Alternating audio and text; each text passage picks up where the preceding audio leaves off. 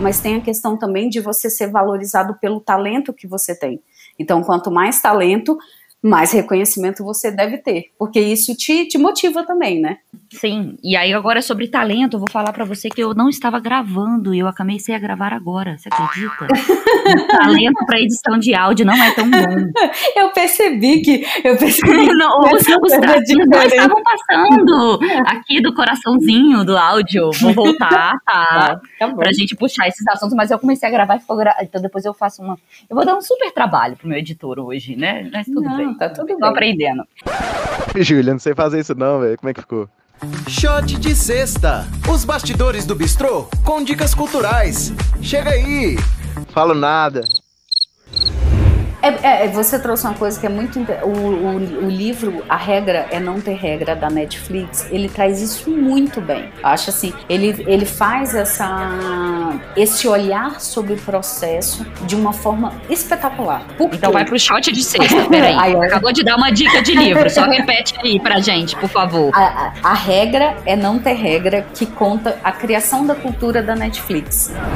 Eu já peguei a sua frase, já botei aqui em casa para educação de filho, né? Que eu tenho um adolescente, eu já peguei aquela frase. Se você precisa de babá para andar é porque você não sabe andar sozinho. Então, eu já aproveitei a frase do livro.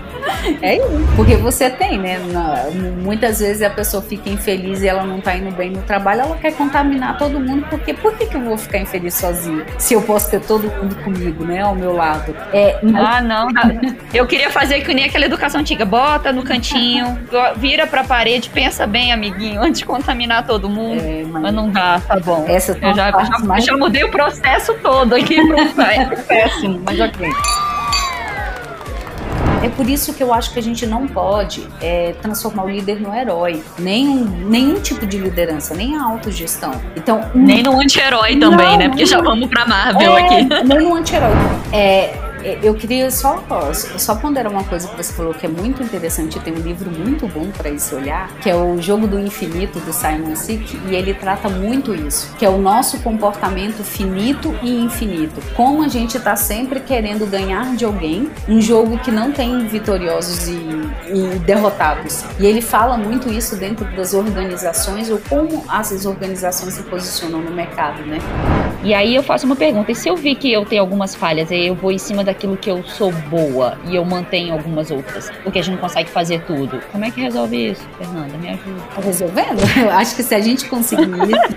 É, é, é, é aquele outro exemplo, olha, eu não sou muito boa nessa área, então né, a gente se uhum. complementa. Aí tá, já aceitei que eu não sou muito boa nessa área. Como é que resolve agora? Mas, eu aceitei a minha falha. É, é muito interessante a gente se aceitar.